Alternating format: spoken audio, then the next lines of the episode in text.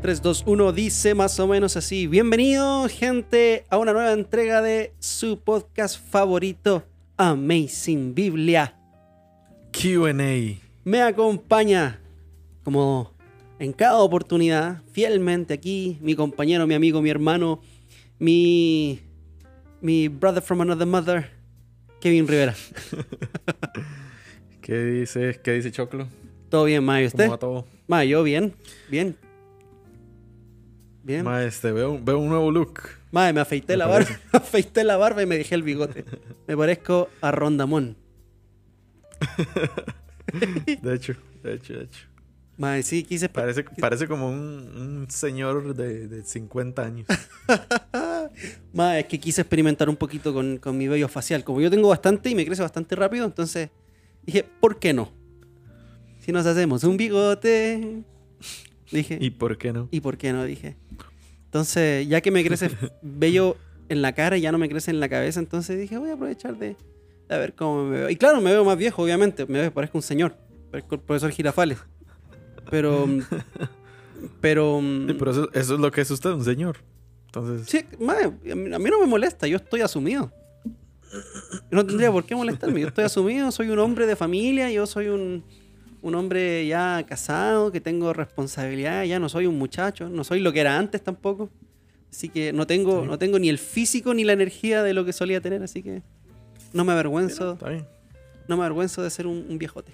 Además que siempre fui amargado, así que siempre tuve carácter de señor. Sí, eso, no- eso nunca se le ha quitado. No. Mayo, ¿usted cómo está? Muy bien, gracias al señor, como siempre. Feliz y contento May, ¿cómo se, estar una vez más. Sí, ¿cómo, cómo se siente por, por el recibimiento que tuvo nuestro último episodio, ma? Estuvo interesante, ¿cierto?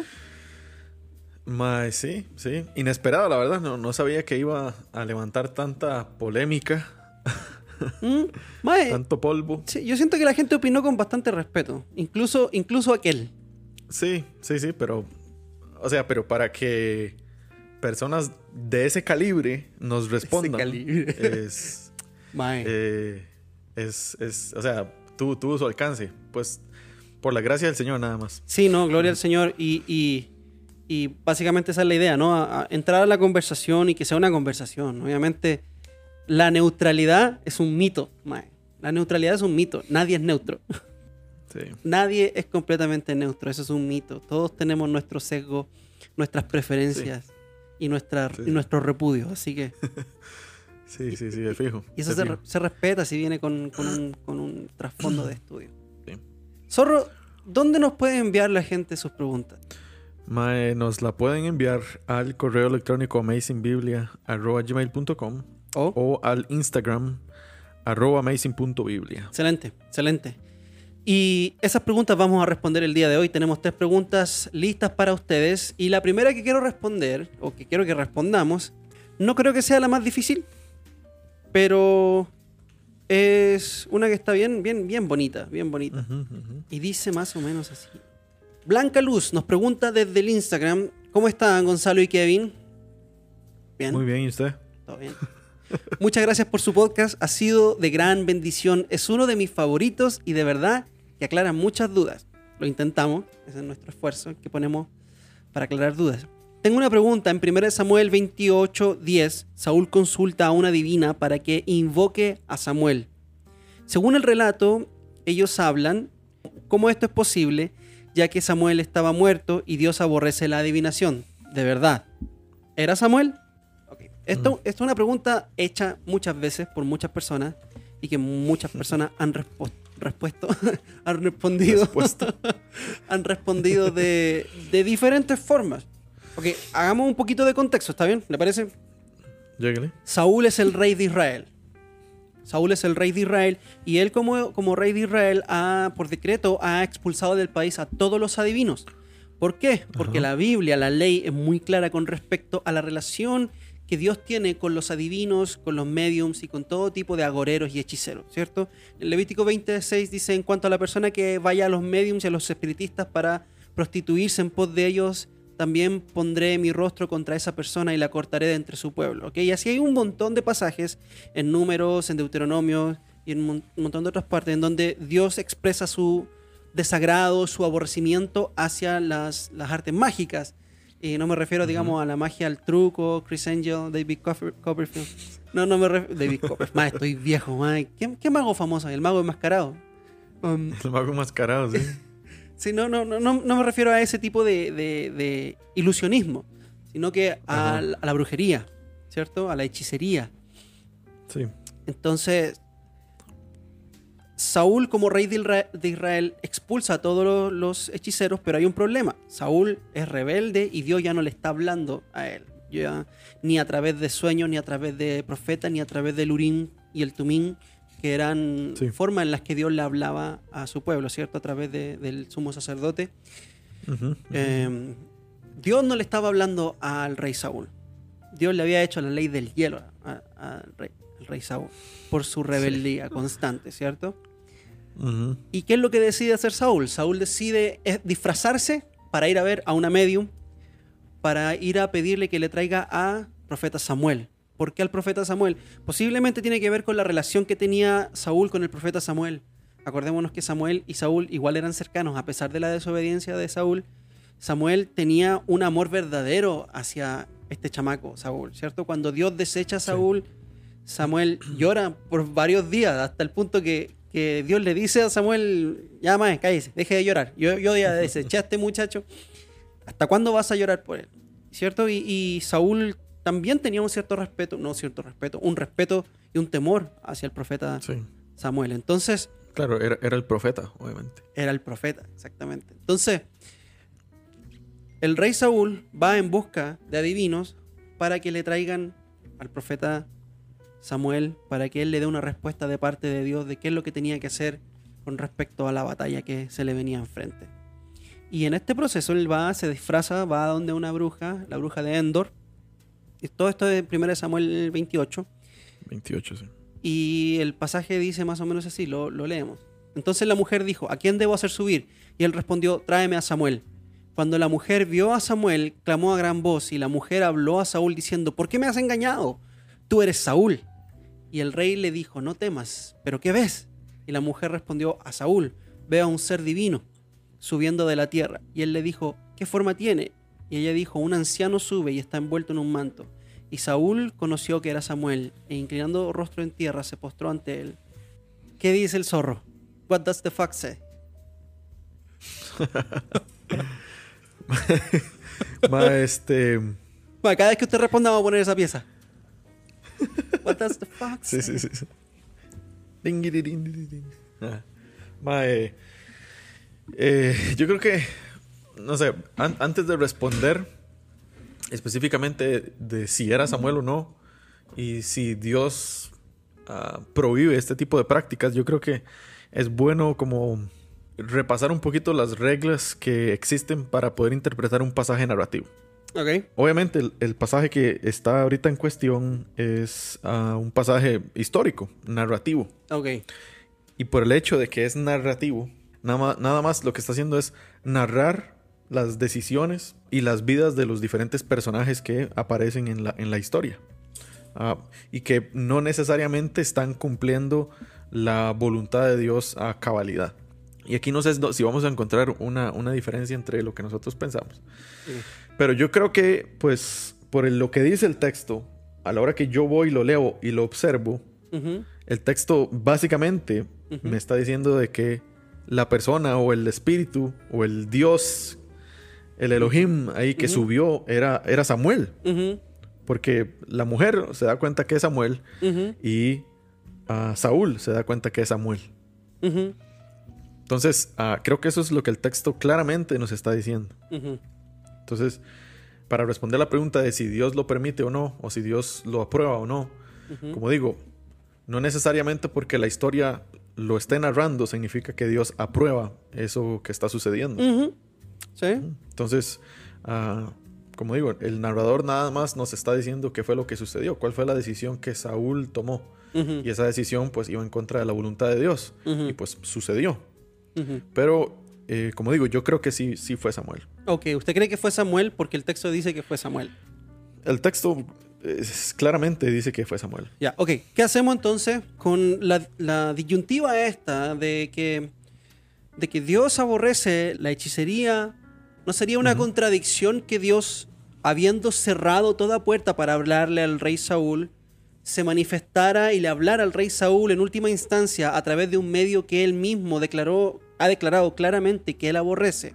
Porque ese es un argumento que, que, que funciona en la posición que en contra, que dice, no, no fue eh, el profeta Samuel, fue un demonio disfrazado del profeta Samuel, porque los demonios se pueden disfrazar y se pueden hacer pasar por ángeles de luz.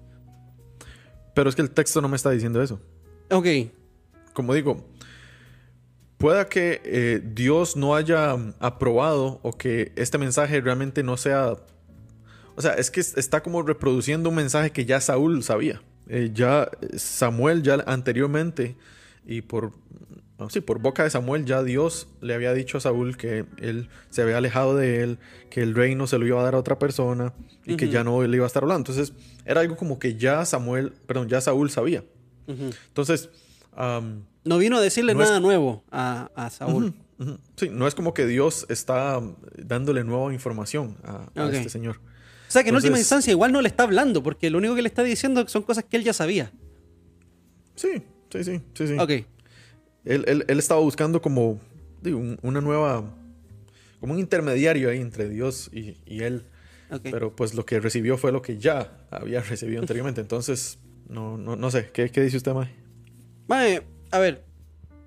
Personalmente yo sí creo que fue Samuel, ¿ok?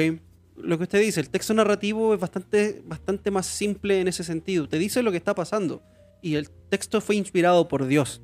Independientemente de quien haya agarrado la pluma y escrito, fue inspirado por Dios. Y Dios inspiró el texto de esta forma para que dijera que fue Samuel la persona que apareció. Ahora bien. ¿Será que Dios va a hablar a través de, un- de una bruja o de un brujo o de alguien que practica la brujería? Bueno, aparentemente sí lo hizo anteriormente con Balaam, ¿cierto? Balaam, que era un, un profeta, pero también tenía aspectos de, de, mm, de paganismo él, en su práctica profética. No estoy planteando aquí que Dios está contradiciéndose. Lo que tal vez está ocurriendo acá es una excepción que a veces vemos excepciones en la Biblia, ¿cierto? Los muertos no se aparecen por, por- por orden de Dios, pero sí apareció Moisés, quien murió en el monte de la transfiguración. Apareció y lo vieron los discípulos, ¿cierto? Eh, Pedro, Juan y. Jacobo lo vieron. Y Moisés había muerto, pero lo vieron. ¿Ok? Ahí hay una excepción. Eh, los milagros son excepciones también, ¿cierto? Son excepciones cuando no son algo que pasan todo el tiempo, por eso son milagros. Entonces, Sí. en ciertos casos particulares, vemos que Dios permite que ocurran excepciones en su trato con diferentes personas. Cuando Dios permitió que, que David em, tomara los panes de la proposición y sin que le pasara nada también, también fue una Sí. excepción, ¿cierto? Entonces, hay excepciones en la escritura. Dios sigue siendo soberano, ¿ok? Y sigue sin contradecirse. Ahora, lo que llama la atención es la reacción de la bruja, ¿cierto? Eso llama mucho la atención porque esta es una mujer que posiblemente está acostumbrada o a lidiar con demonios o a engañar. ¿Por qué? Porque cuando Sí. aparece Samuel, aparece algo que aparentemente no es normal para ella. ¿Cierto? Dice la mujer en el versículo 11, ¿a quién debo hacer subir? Respondió, tráeme a Samuel. Y cuando la mujer vio a Samuel, clamó a gran voz, se llevó un susto. Y la mujer habló a Saúl diciendo, ¿por qué me has engañado? Tú eres Saúl, se dio cuenta de todo lo que estaba pasando. Entonces, claramente aquí está pasando algo que ella no está acostumbrada a lidiar. Y si ella está acostumbrada a lidiar con demonios, ¿ok? Y, y eh, eh, el espíritu que aparece no es realmente Samuel, sino que un demonio, esta mujer tendría haber tenido, podría haber tenido la capacidad de reconocerlo. Pero Sí. aparentemente este espíritu era diferente. Entonces, posiblemente Dios, además de confirmar con la palabra de Samuel el juicio sobre Saúl, también confirma el juicio presentando a Samuel verdaderamente ahí. ¿Por qué? Porque es como Dios diciendo, vea, mijito, en lo que lo, lo acabo de encontrar. Vea, lo- vea, vea cómo, vea cómo, mira cómo te pillo. Visitando agoreros. ¿Me entendés? Es como Sí, un, sí, sí. un- un gacha moment. ¿Me entendés? Como Dios realmente apareciéndosele a Saúl. Y es como la última, última confirmación de que Saúl está completamente fuera de la voluntad de Dios y Dios mismo se le aparece a sí mismo, o bueno, no Dios, Samuel, Samuel. enviado por Dios. Porque en última instancia, un, un, un medium no, no- no creo que tenga la posibilidad de traer a un muerto, menos si está en el seno de Abraham. Ahora, yo entiendo a alguien que diría, no, no creo que Samuel, creo que es un demonio. Entiendo y no se lo discutiría tanto por todas estas reservas que podríamos tener hacia la, hacia la, que deberíamos tener hacia la brujería, por Dios Claro. mismo, condenar eh, esta práctica, ¿cierto? Sí, ma, yo veo, por ejemplo, hay, hay una parte en, en Hechos eh, donde eh, Pablo dice que va caminando y creo que es Hechos 16 Sí, señor. Y que se encuentra o que lo viene siguiendo a él pues una joven que tiene un espíritu de adivinación. Y dice que le decía a la gente mira eh, estos hombres son siervos del Dios Altísimo y les anuncian a ustedes el camino de salvación pues la verdad esa mujer a pesar de que tenía un espíritu de adivinación no estaba diciendo nada que era mentira. Dijo la verdad, sí, exactamente. dijo la verdad. Ajá. entonces, no sé si realmente, eh, digamos, el, eh, esto sería como una prueba eh, bastante sólida de que lo que está sucediendo en Samuel puede ser algo parecido. De que tal vez sea un espíritu o tal vez es algo que Dios no apruebe, pero por medio de prácticas malignas, por decirlo así, eh, se está diciendo la verdad. Ah, puede que sea algo parecido que lo que estaba sucediendo, eh, le estaba sucediendo a Pablo en, en- en Hechos. Entonces, sí, yo, como dice usted, yo creo que el autor de Samuel, pues claramente él in- interpretó porque pues él fue, o lo que él estaba escribiendo fue inspirado por Dios y pues si dice que fue Samuel, pues yo pues voy a la segura, digo que fue Samuel. Ah, pero igual, no, no creo que eh, estaría como en contra de decir, mira, no, fue un, fue un demonio porque Dios tal y tal cosa. Entonces, eh, sí. Sí. Si, fu- si fue un demonio, dijo la verdad. Ajá, sí. Sí. Si fue un demonio, dijo la verdad. Sí. El Satanás Sí. es padre de toda mentira, pero. Otra cosa que también me llama la atención y que yo diría, "Mm, qué, ra- qué extraño que si fuera Samuel verdaderamente. Porque tenemos que considerar la vida de Saúl y la forma en la que él murió, eh, su rechazo a Dios, su rechazo a la verdad, su rechazo a la ley y, y su completo eh, locura por la ira y todo lo que tenía. Y encima al final terminó matándose, cometiendo un asesinato. Yo no, no sé, permítame dudar de la salvación de- del rey Saúl, pero Samuel le dice, vas a estar conmigo mañana, vas a estar conmigo mañana. Y claramente, o sea, no sé, no creo que Saúl haya ido al seno de Abraham como lo hizo Lázaro, por ejemplo. ¿Me entendés? Ta- Tal, vez lo que, tal vez a lo que se refiere es más como, La tumba. mira, va para, va, va a estar muerto, va para el estar Seol. Sí, sí, va claro. Claro, pero es interesante porque podría haberle dicho, mañana vas a descender al Seol, ¿me entendés? Sí. ujú, Eh, ujú. Pero le dice, mañana vas a estar conmigo, aquí, aquí te voy a tener al ladito mío. ¿Me entendés? Entonces, eso también es, es- es parte de la objeción que dice, no, este era un demonio, porque le, está- le hubiese dicho, mañana vas a estar en, en el Seol, vas a estar muerto, ¿no? Pero dice, vas a estar conmigo, aquí te voy a traer, te voy a jalar de las patas. Sí, sí, sí. Yo sigo creyendo que fue, fue verdaderamente el espíritu de, de Saúl haciendo una excepción. Dios confirmando su juicio en contra de. Perdón, de Samuel. Confirmando verdaderamente el juicio en contra del rey Saúl. Yo sí creo que fue. Pero creo que fue una excepción. Y como es una excepción, no tenemos que esperar que eso vuelva a ocurrir. Y no vuelve a ocurrir nunca más. ¿Cierto? Hay cosas Sí, que pasan, sí, sí. hay cosas que pasan una sola vez en la escritura para, de- para mostrarnos de que Dios puede hacerlo, pero también para mostrarnos de que necesariamente no lo va a volver a hacer, ¿cierto? Como la muerte del, del- del joven a la par de Cristo crucificado. Mucha gente habla acerca de- del arrepentimiento en el momento de la muerte, que el Señor te puede salvar. Sí, puede ser, pero solamente hay un caso en la Biblia para que no hagamos toda una teología de eso. Sí, ma, estoy de acuerdo. Yo creo que sí fue Samuel. Y punto. Ah. Y punto. Se acabó. bueno, ¿le parece que pasemos a la siguiente pregunta? Sí. La siguiente pregunta nos la envía Alberto González al correo electrónico amazingbiblia.gmail.com y dice más o menos así. Hola Gonzalo y Kevin. Hola. Hola. Dios les bendiga y les guarde. Antes que nada, es un placer escuchar los programas y las prédicas. Les envío la siguiente pregunta. ¿Es correcto aplicar Mateo 18, 15 al 17 a un pastor? ¿O qué pasaje se usa cuando hay sospechas de que un pastor está en pecado? Ok. Mateo 18, al pasaje al que se refiere el hermano, en Mateo 18, ¿cierto? ¿Lo tiene por ahí, Sorreto? Eh, sí. Si tu hermano peca contra ti, ve a solas con él y hazle ver su falta. Si te hace caso, has ganado a tu hermano.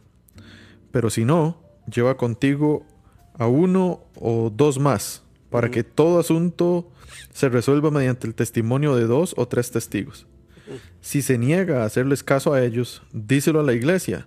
Y si incluso la iglesia no le hace caso, trátalo como si fuera un incrédulo o un renegado. Un renegado. Ok, Mae. Mae. Parta usted, usted que es, usted que es pastor. Yo que soy pastor. Mae, claro que se debe aplicar a cualquier persona que esté en un pecado no arrepentido, ¿cierto? Eh, Eso, es lo que, eso es lo que está hablando el Señor. Aquí cuando una persona está en una actitud pecaminosa no arrepentida, no está hablando de cuando alguien cae en un pecado, ¿cierto? Por ejemplo, si alguien, eh, si alguien se está emborrachando constantemente o si alguien, eh, no sé, está engañando a la esposa.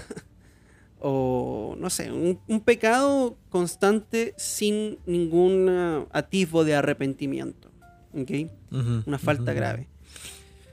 Claro, si hay un pastor que se sabe que está en pecado, en, ese, en un pecado así grave, eh, constante, no arrepentido, se debe ejercer un, un proceso. Ahora, para ejercer ese proceso es complicado si, es el- el- si él es el único pastor que está a cargo de la iglesia, Sí. ¿cierto? Sí. Por Sí, eso es importante la pluralidad de ancianos. ¿ok? Es importante tener líderes que lo puedan tener a cuenta a uno, ¿cierto? Entonces, eh, ahora, si usted tiene sospechas de que su pastor está en pecado, lo que usted tiene que hacer es ir y hablar con su pastor y preguntarle. ¿ok? Si usted no tiene la confianza suficiente de hablar con el pastor de su iglesia de manera abierta y a calzón quitado, ah, dime, no se me ocurre otra palabra. No, no literal. Sin pelos en la lengua. Sin pelo, tampoco literal. Ah, yo creo que, que si usted no tiene la confianza de hablar con sus líderes acerca de, de- Ok, si un líder no tiene la confianza de abrir su corazón y de decir si es que está cometiendo un pecado grave, de no confesar, creo que hay un problema más grande ahí, ¿cierto? Hay un problema más grande de, sí, ocultamiento de pecado. Y el Señor es fiel, el Señor... Esto es algo que a mí me, me- me- me- yo que estoy en el ministerio, a mí me mantiene siempre con, mi, con mis... Con el temor Pies del Señor, tierra. con los pies en la tierra. El Señor saca la luz. Por amor, por amor a sus hijos, ¿cierto? El Señor no permite que vivamos en la oscuridad para siempre. Eh, em, y si estamos en la oscuridad practicando un pecado constantemente, em, el Señor se va a encargar de que eso salga a la luz. Por amor a nosotros mismos y por amor a su pueblo. Em, y eso tenemos que recordarlo y, y recordarlo con mucho temor, con mucho temor. Em, pueden venir caídas a la vida de un pastor, pueden venir tropiezos, pero no, no podemos vivir en la oscuridad para siempre pensando de que no van a haber consecuencias. ¿Cómo aplicar este Sí. pasaje a un pastor? Esto se tiene que aplicar con, con mucha paciencia, ¿ok? Entre los hombres sabios de la iglesia. Hombres sabios que estén por el bien del pastor, no que estén buscando cómo destituirlo o cómo separarle de la iglesia. Hombres sabios que estén buscando el bienestar del pastor. Confrontarlo, sí. invitarlo a un café, preguntarle, pastor, eh, tenemos las sospechas de que usted está, no sé, se, se está emborrachando más de lo, de lo, de lo debido o de que usted está teniendo un trato con algunas hermanas de la iglesia inapropiado, más allá de la cuenta. Queremos saber cómo está su matrimonio, queremos saber cómo está su relación con, con sus hijos, queremos saber cómo Mm. está su área moral, eh, queremos Sí. saber si usted está consumiendo pornografía. Nos gustaría eh, contratar un servicio como este de Covenant Eyes, donde, donde cuando una persona accede a un sitio de pornografía envía un correo electrónico a, a los, a los account- accountability partners eh, para usted, para cuidarlo. Queremos, queremos, queremos cuidar su salud espiritual porque queremos que usted también nos predique la palabra de Dios. Entonces, háblenos, háblenos, cuéntenos. Sí. Eh, Queremos cuidar su, su salud. Y si usted ha caído en un pecado, estamos dispuestos a restaurarlo si usted confía y se aparta. Y que usted siga trabajando y que siga sirviendo en el ministerio.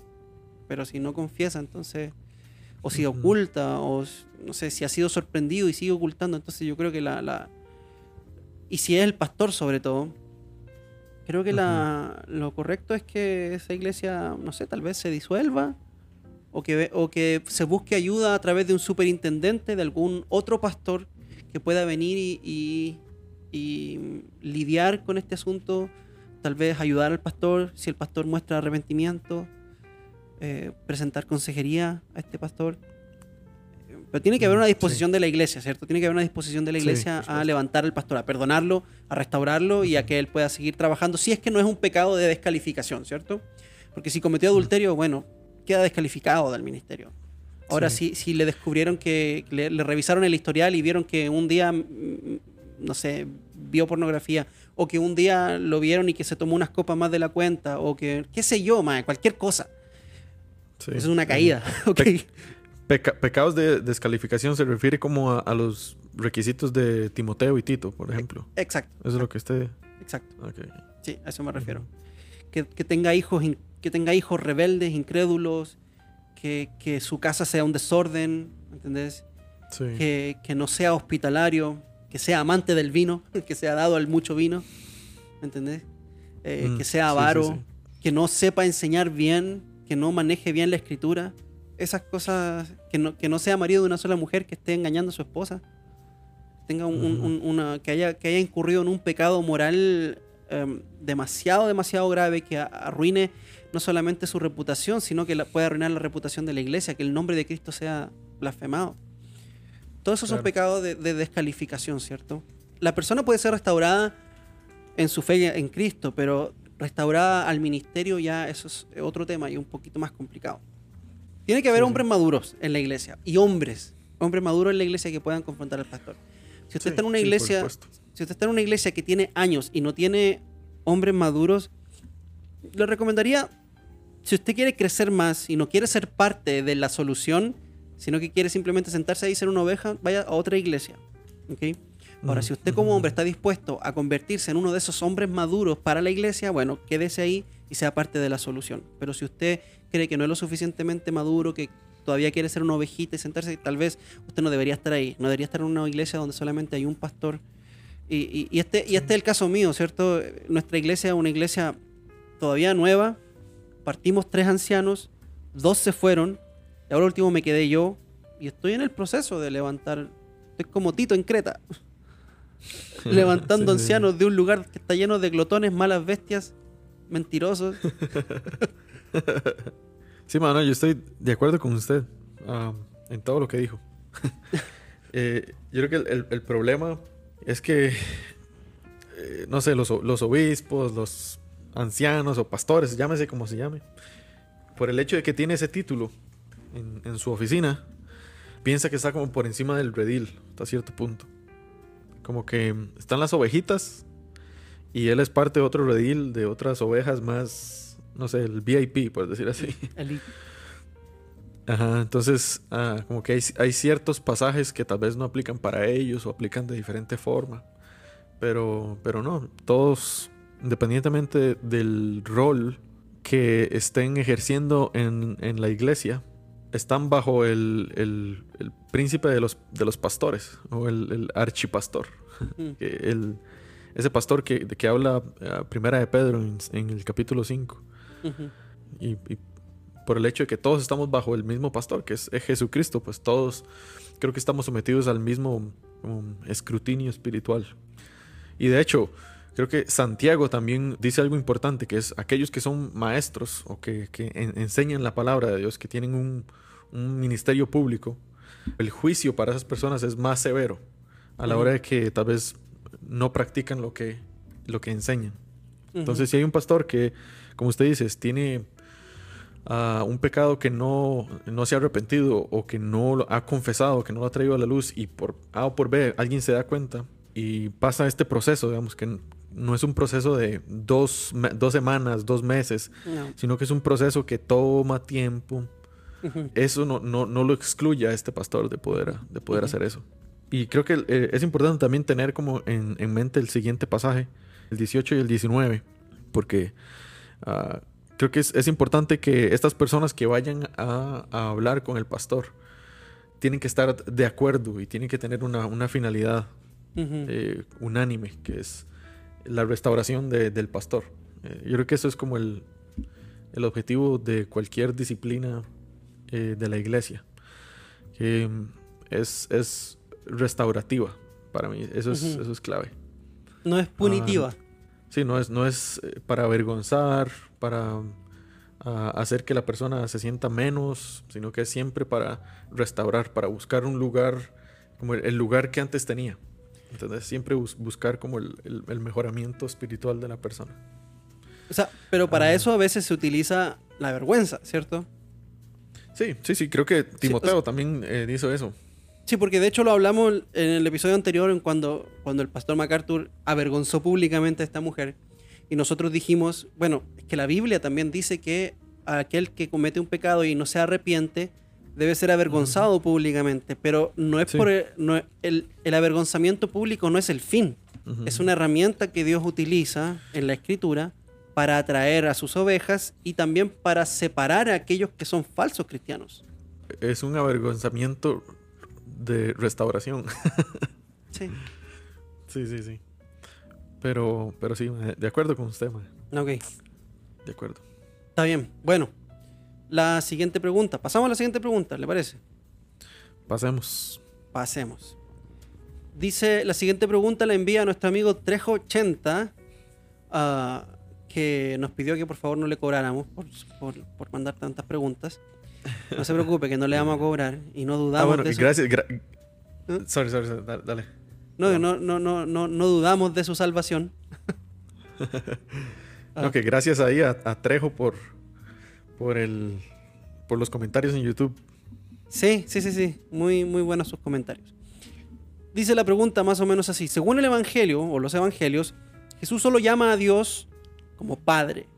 Y me parece que en ningún escrito hay donde él se refiere a Dios como Jehová. ¿Esto se deberá a una enseñanza de su parte? ¿Parte usted o parto yo? Parte usted. ¿Por qué Jesús se refiere a Dios como Padre y no como Jehová? ¿Será que nos está enseñando algo acerca de la cercanía con Dios? um, yo creo que no, no, lo hace directamente. Uh -huh. Yo creo que si diríamos que lo hace, estaríamos como especulando hasta uh -huh. cierto punto. Uh -huh. Porque, pues, si vamos a las palabras de Jesús en el Nuevo Testamento, eh, pues nosotros sabemos que el Nuevo Testamento fue escrito en griego, ¿verdad? en koiné. Uh -huh. Sí, koiné. Pero, pero lo que Jesús hablaba en aquel momento de la historia no era griego. Ni tampoco era, hebreo. Ni tampoco hebreo, sí, era arameo. Que era como el idioma ahí del día a día el, el, pachuco, el hebreo pachuco, por decirlo así. Sin embargo, las palabras que él dijo están traducidas, por decirlo así, al griego. Cuando los autores bíblicos, bíblicos escribieron las palabras de Jesús, las escribieron en griego, ¿verdad? Sí. Ahí, ok. Si nosotros vamos a Lucas 4:18, es cuando Jesús entra en la sinagoga uh -huh. y él toma el rollo de Isaías uh -huh. y él lee, creo que es Isaías 61, versículo 1 y versículo 2. Uh -huh. Dice, el Espíritu del Señor está sobre mí por cuanto me ha ungido para anunciar buenas nuevas. Y pues él sigue leyendo el, uh -huh. el resto del pasaje. A pesar de que Jesús hablaba arameo, se sabe de que las escrituras eran en hebreo. Uh -huh. ¿Okay? El hebreo era el idioma de las escrituras. Entonces, cuando Jesús está leyendo el pasaje de Isaías 61 en, en español, pues aquí nosotros lo tenemos como el Espíritu del Señor uh -huh. está sobre mí, dice Jesús. Pero la palabra, esta palabrita, Señor, si nosotros vamos a Isaías 61, uh -huh. es eh, la palabra, pues, eh, el tetragramatón. Entonces, eh, que, no sé, se puede traducir como Jehová o como Yahvé. Uh -huh. que de hecho está presente dos veces en ese, en ese pasaje que Jesús estaba leyendo. Entonces, um, por lo que yo tengo entendido, yo sé que los judíos no mencionaban el nombre del Señor. Uh -huh. Y yo sé que Jesús no, los, no, está, no está dirigiéndose a Dios en este momento como, como, eh, Jehová. como Jehová directamente. Lo que está haciendo es, es como eh, nada más leyendo un pasaje. Pero creo que ciertamente Jesús sí, sí lo dice. Sí, sí menciona el nombre de Jehová o el nombre del tetragramatón, que es el, pues, el nombre propio de Dios, por decirlo así. Eso por un lado. Pero de, de una forma como un poquito más práctica. Yo creo que de la misma manera que, que mi hija no me llama a mí eh, por mi nombre propio, no me dice Kevin, yo le pregunto a ella, mira, le enseño una foto y le digo, mira, este es Kevin, una foto mía, pero ella no sabe quién es Kevin, ella sabe quién es papá y ella sabe quién es mamá. Entonces yo creo que de la misma manera que mi hija no me llama Kevin, sino que me llama papá, creo que de la misma forma Jesús ah, se dirigía al Padre como Padre, no como por su nombre propio. Digo yo, digo Sí. yo. Esto ya es como mi opinión. Sí.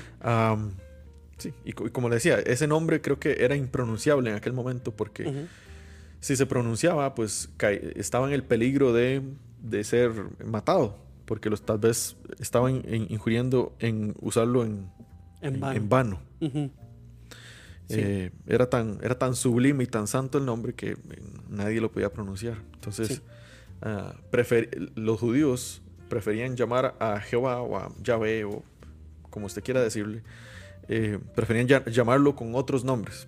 De ahí es donde viene el, pues, el nombre Adonai, y Adonai. etcétera. Entonces, Sí. Entonces sí. Es- eh, yo creo que estrictamente no lo llama, no se dirige al Padre como Jehová, pero pues cuando él lee el, el- y no solamente en Isaías, hay otros pasajes que también mencionan a- al Señor, a- que es el tetragramatón, entonces yo creo que directamente, indirectamente sí lo hace. Sí, lo entiendo. Ok. Mi respuesta sería esta. Tenemos que recordar quién es Jehová. ¿Ok? Jehová, ¿qué es Jehová? Jehová es el nombre que se le atribuye o que se, le, se usa en las tradiciones, la Reina Valera, la King James, ¿cierto? Jehová. Jehová tenemos que, recordar, tenemos que recordar que no es una palabra que está en los textos originales, ¿ok? El nombre de Dios no es Jehová. Para los testigos de Jehová, el nombre de Dios no es Jehová. Y para nosotros también, Jehová es una mezcla entre el tetragramatón hebreo y la palabra Adona, ¿ok? Ujú. O Adonai, ¿ok? Se toman las consonantes de, de Yahweh, se toman las vocales de Adona y sale la palabra Yahová, ¿ok? Sí. Entonces, pero ¿a quién, se, ¿a quién se refieren las traducciones cuando usan la palabra Jehová? Se refieren al Dios de Israel, ¿cierto? A- eh, escucha, oh Israel, vuestro Dios es uno, ¿ok? Es ese Dios de la Escritura, el Dios que se presenta a Moisés en, el, en la zarza ardiente, el Dios que sacó a Israel de Egipto, el Dios que abrió el mar, el, el Dios del Antiguo Testamento, Él es Jehová, ¿cierto? Ahora bien, esto es lo que tenemos que recordar, que nuestro Dios es uno, es uno solo. Son tres. ¿Ok? Nuestro Dios es una Trinidad. Nuestro Dios es Padre, Dios Hijo y Dios Espíritu Santo. Y ellos tres son el Dios de Israel, el Dios Jehová. Jesús es Jehová en, es- en ese sentido. Jesús es Yahweh. Jesús es el gran yo soy que se apareció a Moisés en la zarza ardiente. También lo es el Padre y también lo es el Espíritu. Que los tres son uno. Ujú. ¿ok? Sí. Entonces, tenemos que recordar que Jehová o Yahweh es la divinidad a la cual adoramos, el cual es uno. Pero el Padre no es el Hijo. Y el Hijo no es el Padre y no son el Espíritu y así. ¿Me- No sé si me estoy dando a entender. Entonces, No, no, porque está hablando de la, de la Trinidad, pero está bien. no, no me estoy dando a entender. Uh, pero Jesús también, Él es Jehová. Y esto es algo que hemos respondido varias veces ya. Jehová del Antiguo Testamento no es únicamente el Padre. Eso sería modalismo. Sería decir que Dios se presentó en diferentes modos, en diferentes momentos de la historia. Que en el Antiguo Testamento se presentó como, como el Padre, en, eh, eh, en la Encarnación se presentó como el Hijo y, en el, y en, eh, a partir del libro de los Hechos para adelante se presentó como el Espíritu. Y es un solo Dios que se presenta de diferentes formas. Eso se llama modalismo y es una herejía condenada por la iglesia Sí, desde hace muchos años. ¿ok? Sí, amén. Entonces, tenemos que recordar que Jesús es Jehová, Jesús es Yahweh, Jesús es el gran yo soy. ¿Cómo sabemos eso? Lo sabemos a través de la escritura. Por ejemplo, Jehová, dice en Isaías, que así dice Jehová, rey de Israel, a su redentor, Jehová de los ejércitos, yo soy el primero, yo soy el postrero, fuera de mí no hay Dios. Después vemos a Jesús en Apocalipsis capítulo 22, versículo 13, diciendo, yo soy el alfa, el omega, el principio y el fin, el primero y el último. Ok, ¿cuántos primeros y últimos hay? Solo uno, que ese es Jehová. Ok, ese es Cristo, Cristo, el Padre, el Espíritu Santo, los tres son un solo Dios. Ok, y los tres son el primero y el último. Y es, y es uno. ok, por favor, no se hagan bola con esto. Esto es, es- es- es la doctrina de la Trinidad. Es así. Se supone que tiene que ser así. Ahorita les voy a leer el- la confesión de fe de Westminster, lo que dice acerca de la Trinidad. Cuando vamos a Zacarías, Zacarías da una profecía donde Dios está hablando en el versículo 10 del capítulo 12. Dios dice, derramaré sobre la casa de Israel, so- perdón, sobre la casa de David y sobre los habitantes de Jerusalén el espíritu de gracia y de súplica, y me mirarán a mí, dice Jehová, a mí, a quien han traspasado, y se lamentarán por él, dice Dios, como quien se lamenta por un hijo único, y llorarán por él, dice Jehová, por él, por otra persona, como se llora por un primogénito. Ok, Dios dice, me van a mirar a mí, a quien traspasaron, y van a llorar por él, como se llora por un, por un hijo único. Ok, después vamos a Juan, capítulo 19. Ay, Jesús, dime. Jesús está en la cruz y un chistoso viene y lo traspasa con una lanza.